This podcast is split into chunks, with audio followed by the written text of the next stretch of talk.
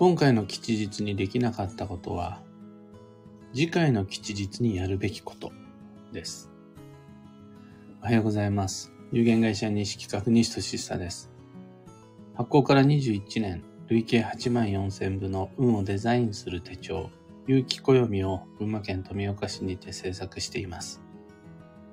最新版である有機暦2024は現在も販売中。気になる方はひらがなにて、有機暦と検索を。で、このラジオ、聞く暦では毎朝10分の暦レッスンをお届けしています。今朝は、吉日に後悔なんていらないというテーマでお話を。まず前提となるのが、吉日っていうのが無限にあるということ。今回を逃したらもう二度と次回は来ない。なんてことはなくて、あの案外いっぱいあります。みんなが思っているより。で、暦を持っていて読める人、それを開くことができる人にとってみれば、次の吉日も、その次の吉日も、もう現時点で全て先読みすることができる。これ大前提のお話です。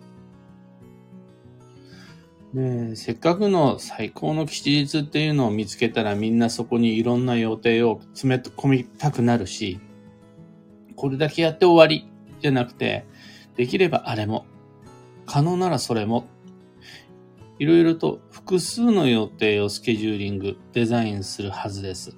実際そういう方は僕の周り多いです。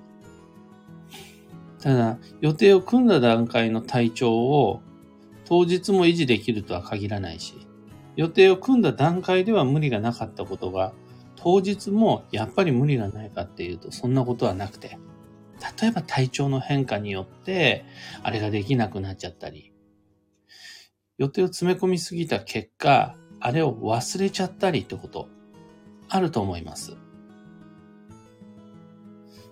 人によっては、お財布を発注したんだけれども、その到着が間に合わなくって、せっかくの吉日にお財布を下ろせなかった。なんていう人もいるかもしれないです。あと、このパターンもありますね。後になってからその日が吉日だったと知った。だから、本当はあの日が良かったのに、その日できなかった。みたいなこともあるはずです。だ、というか、あったんですよね。こないだ。1月1日っていう、2024年1月1日は、見たこともないような大吉日だったんです。あと、その、あとは3月1日が今年最初の木の根の日で、すごい吉日でした。それを後から知ることになったり、その日に全部終わらせられなかったり、っていうんで、なんだよって損したような気分になる方、残念ですとか、もったいなかったっていう方、ちらほらとポツポツいらっしゃいました。ただちょっとそこで待て、待て待てっていう話なんです。吉日を狙って組んだ予定が何らかの理由で達成できなかったとして、それは後悔すべきことじゃないんです。次の吉日にやればいいじゃんっていうことなんです。それはその日にできなかったことではなくて、次の吉日にやるべきことなんだよっていう意味なんです。今回はできなくて、の次の吉日でやることになるという成り行きまでひっくるめての偶然の必然とみなします。だから、せっかくの期日だったのに、間に合わなかった。やり直した。忘れちゃってた。終わら、終わらせられなかった。で、後悔する必要ないんです。もうその時点で、ああ、これ次にやればいいってことね。次の吉日何かな。で、未来の暦を開いて、今回じゃなく、次回にやる。この切り替えが本来の暦の使い方です。今回の吉日にできなかったことのリストは、そのまんま次の吉日にやるべきことリストになるわけです。だから1月1日も3月1日も逃した人は次、2024年3月の15日のリストをもう手に入れてるっていうことなんです。というわけですぐにスケジュールを組み直して、次の吉日へ向けて動き出すのが正解となります。これを知ってれば、今回の吉日で後悔することなんてないはずです。その時点で明確な次回への指針を手に入れて、今回できなかったじゃなくって、次回やればいいんだ。えっと、転換することができる人こそ暦の達人と言えます。今朝のお話はそんなところです。二つ告知にお付き合いください。一つ目が2024年度の東京鑑定会に関して、東京都千代田区神田神保町にてお待ちしています。3月27日と4月17日の会のご予約受けたまわります。運の作戦会議ご希望の方ご予約お待ちしてます。やっぱりね、話したり、相談したり、一緒に考えたりすることで開ける未来の指針って、あるもんですね。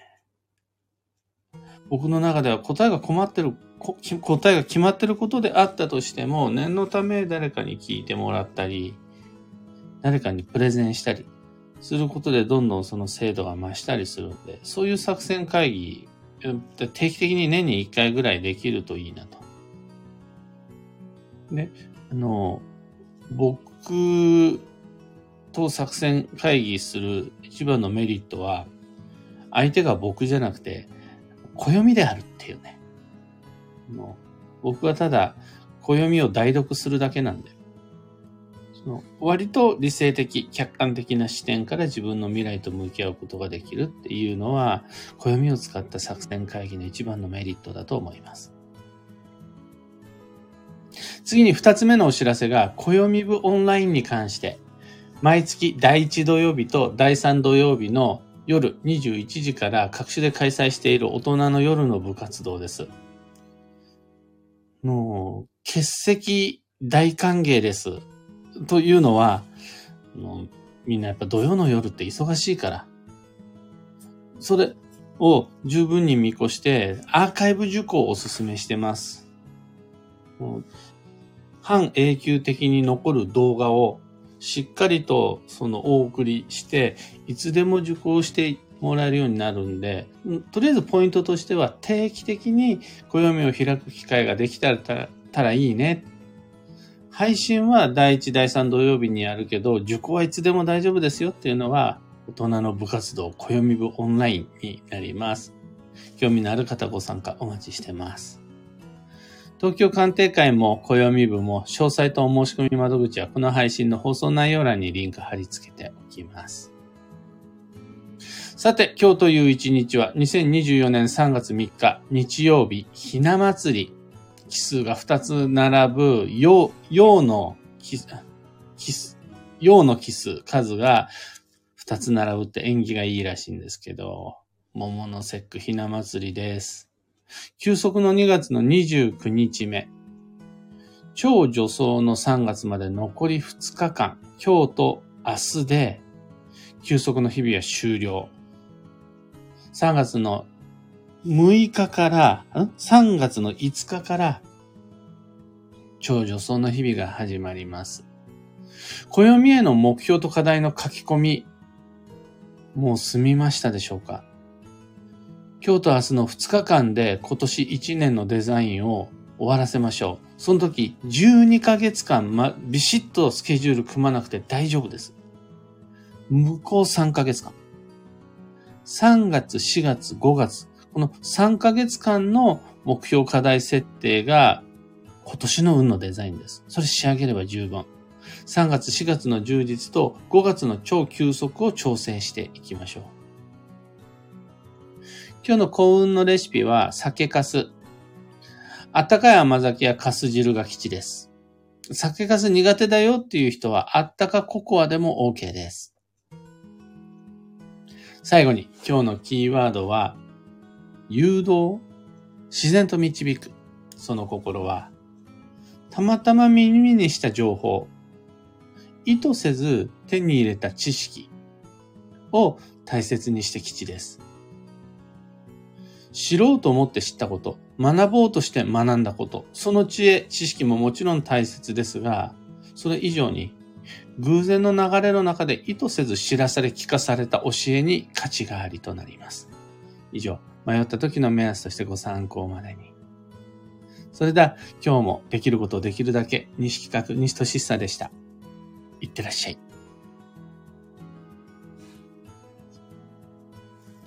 小川智美さん、おはようございます。たかさん、おはようございます。ひでみんさん、おはようございます。